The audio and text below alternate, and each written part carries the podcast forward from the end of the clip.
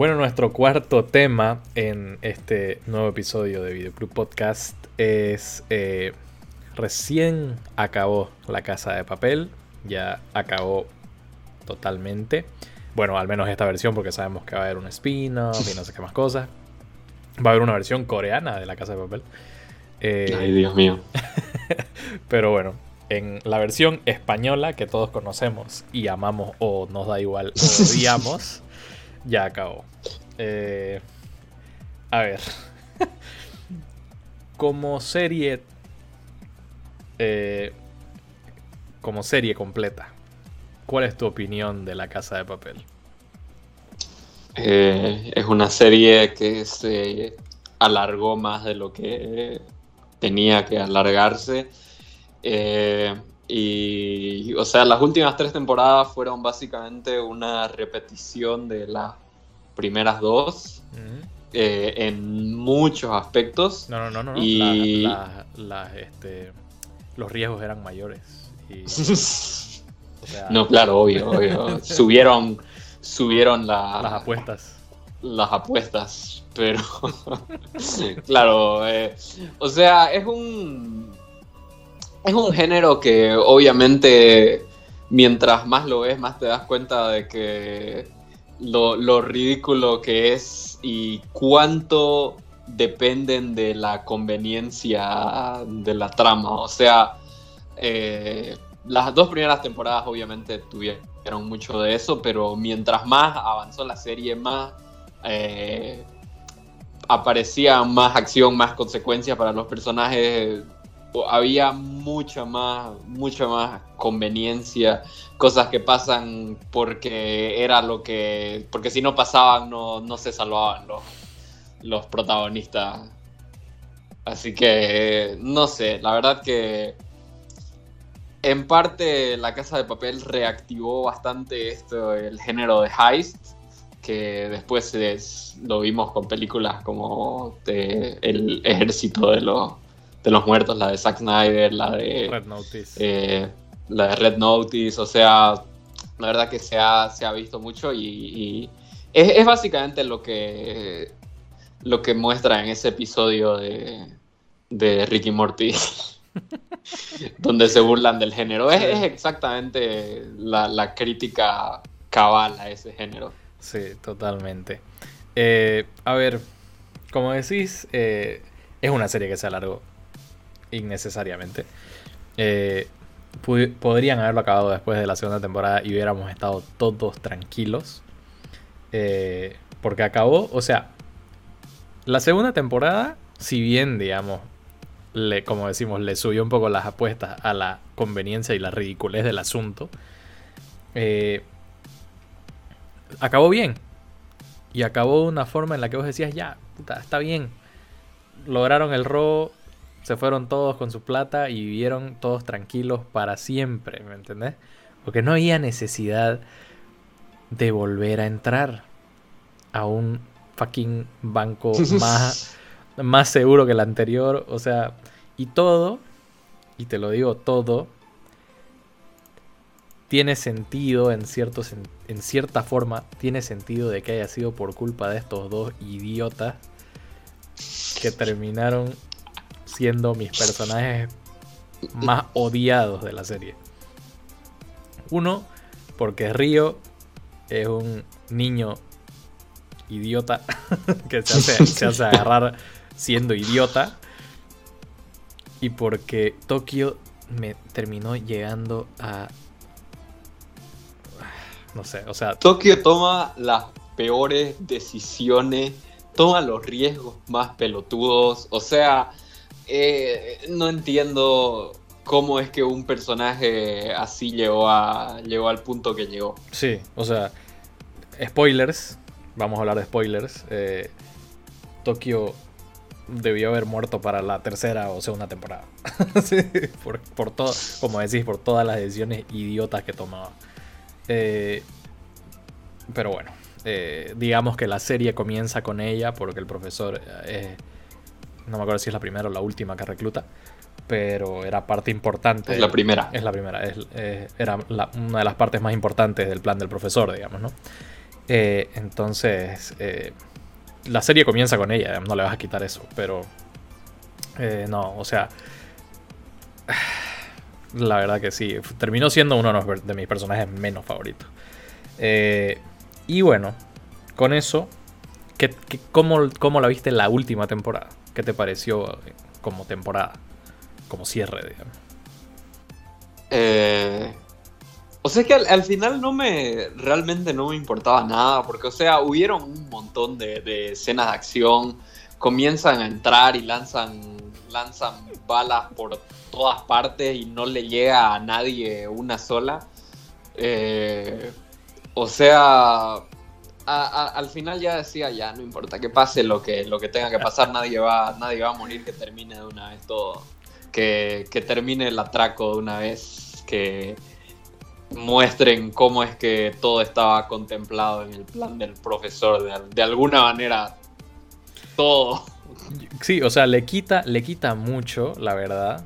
Le quita mucho eh, efecto, le quita mucho eh, peso, digamos, a todo lo que está pasando. Que, que al final todo, pero todo sale de la forma en que el profesor lo quería. Obviamente hubo, digamos, ciertas complicaciones. Por ejemplo, no se esperaba que Sierra vaya y lo, y lo encuentre en su, en su guarida. No se esperaba que, que quede encerrado, digamos, en, por la policía. Y al eh, final termina jugando a su favor. Exacto. Al, fin, de, al fin de cuentas. O sea, igual tenía un plan para salir de esa, ¿me entiendes? O sea, el tipo lo tenía todo planeado y al final, la verdad, todo lo que pasaba eh, acababa cada episodio, digamos, con el clásico cliffhanger, digamos, de, de, mirar qué pasa en el próximo episodio, digamos, ¿no? Eh, y, y, cada episodio acababa y yo decía, o sea, lo va a solucionar, es el profesor, o sea, todo, lo tiene todo controlado. Y como te digo, podía pasar cierta cosita, pero era algo contemplado, ¿me Entonces, incluso hasta el mismo robo de, de, de la ex y el hijo de, de Berlín lo tiene contemplado, ¿entendés?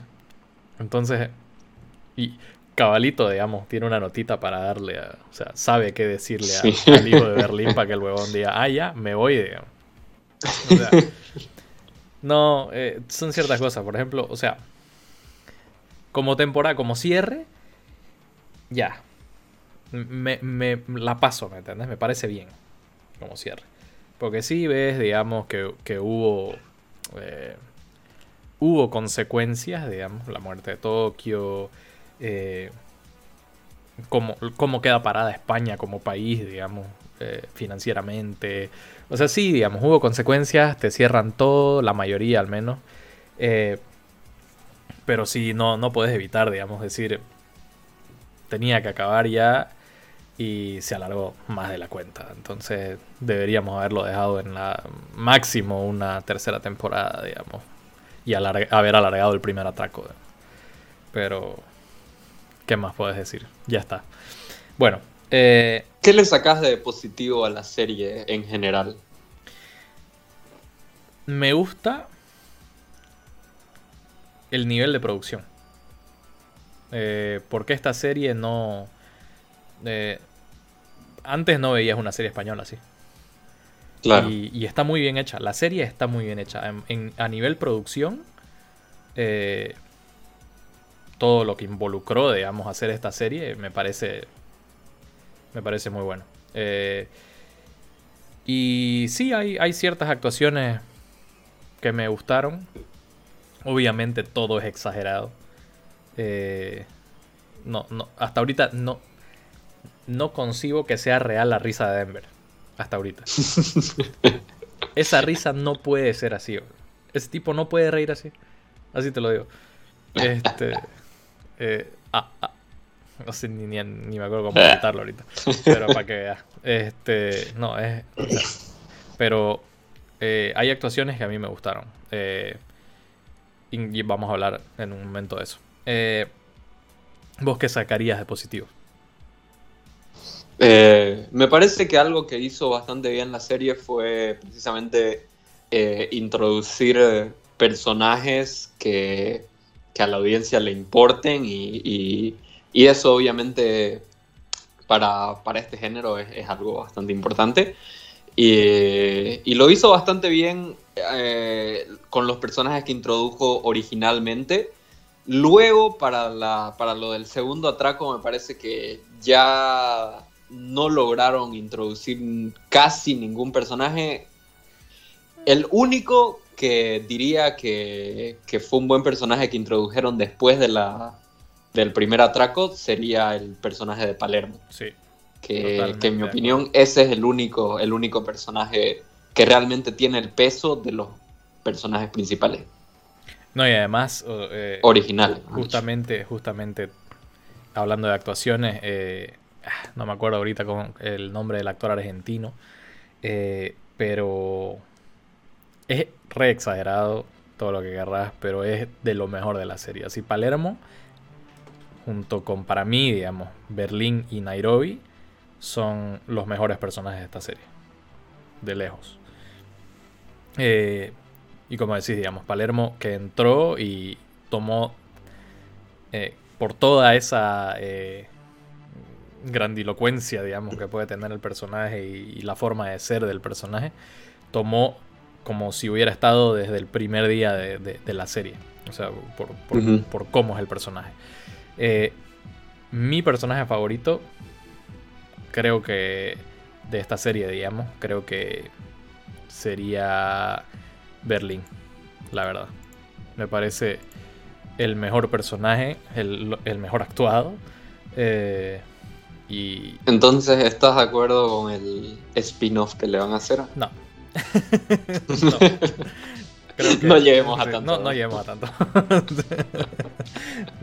no, diría eso. Pero mi personaje favorito es Berlín. No le daría un spin-off, pero si tuviera que elegir uno, eh, creo que es el mejor desarrollado. ¿Vos tenés algún personaje favorito de esta serie? Que no quiere decir que le mm. darías un spin-off. Ok, eh, bueno, antes de, antes de responder eso voy a hablar igual un poco sobre Berlín porque me parece que es un muy buen personaje. O sea, era, en las primeras dos temporadas me parece que hubo un muy buen, una muy buena dinámica con el profesor con el resto de los personajes que estaban adentro de la, de la Casa de la Moneda. Eh, era como un segundo líder, básicamente. Eh, y, y, me parece que su personaje tuvo una muy buen, muy buen final hasta su muerte. Y después lo quemaron totalmente en las otras temporadas. O sea, sabían que, que el personaje. O sea, un problema grande de esta serie es que no supieron soltar a los personajes. O sea, murió Berlín y siguió apareciendo hasta, hasta el final. Eh, murió Tokio y la supieron, o la mantuvieron como narradora de la, de la serie. Eh, ¿Cómo sabía, o sea, realmente. ¿Cómo sabía Tokio todo lo que estaba pasando después que se murió? O sea, después narra desde el cielo. te digo. Pero bueno. Eh, y no sé, o sea, por último, en, la, en la temporada ya final, me pareció totalmente innecesaria todas las apariciones de, de Berlín. O sea, básicamente hicieron el piloto de su serie dentro de la, de la quinta temporada. Correcto, o sea, los flashbacks tienen supuestamente, obviamente tienen la, la este, misión, digamos, de darte información o contexto de lo que va a pasar en el futuro, ¿no? Porque tenés eh, una línea de tiempo de muy en el pasado, tenés una línea de tiempo de no tan en el pasado y tenés la línea de tiempo presente, ¿no? Y, la línea de tiempo de Berlín en el pasado con su hijo y su ex esposa es todo esto de, de, darte, digamos, datos que después en el presente los vas a ver. Entonces igual, o sea, como decís, aprovecharon y le metieron así como que, a ver, testeemos si la gente le gusta esto y y saquemos el spin-off, digamos, ¿no? Eh, pero bueno, hablando de mi personaje favorito, creo que dentro de todo tendría que ser el profesor. O sea, en las primeras temporadas, la verdad que eh, es el que se cerró el show, en, mi opinión. Eh, tiene, tiene un aire bastante carismático. De, cada vez que explica el plan, cautiva a la audiencia tanto como al, resto de los personajes. Y, no sé, o sea, tiene un arco interesante, incluso con, con eso de la, de inspectora en las primeras temporadas. Igual, tal vez no, no estoy de acuerdo con que hayan terminado toda la, la, historia de, ese atraco con, con ellos dos, pero, pero sí me gusta bastante su historia y el personaje me parece muy bueno. Y la actuación de... Me sabía su nombre, pero ya me olvidé. Mm. Eh, la actuación me parece muy buena. No, sí, es, buen personaje también. Eh, bueno, básicamente eso de, la serie. Sabemos que va a haber el spin-off de Berlín y va a haber la versión coreana de La Casa de Papel. Vamos a ver si por ahí hacen la versión española de los Juegos del Calamar. Eh, así como un intercambio. Eh, ya no. no manifestes cosas que. Netflix, no lo hagas. Este, pero bueno. Eh, ¿Ustedes qué les pareció La Casa de Papel? Sabemos que tiene una fanaticada bastante grande y, queremos saber, digamos, qué les pareció la, la serie y la última temporada. Y bueno, nosotros vamos al último tema.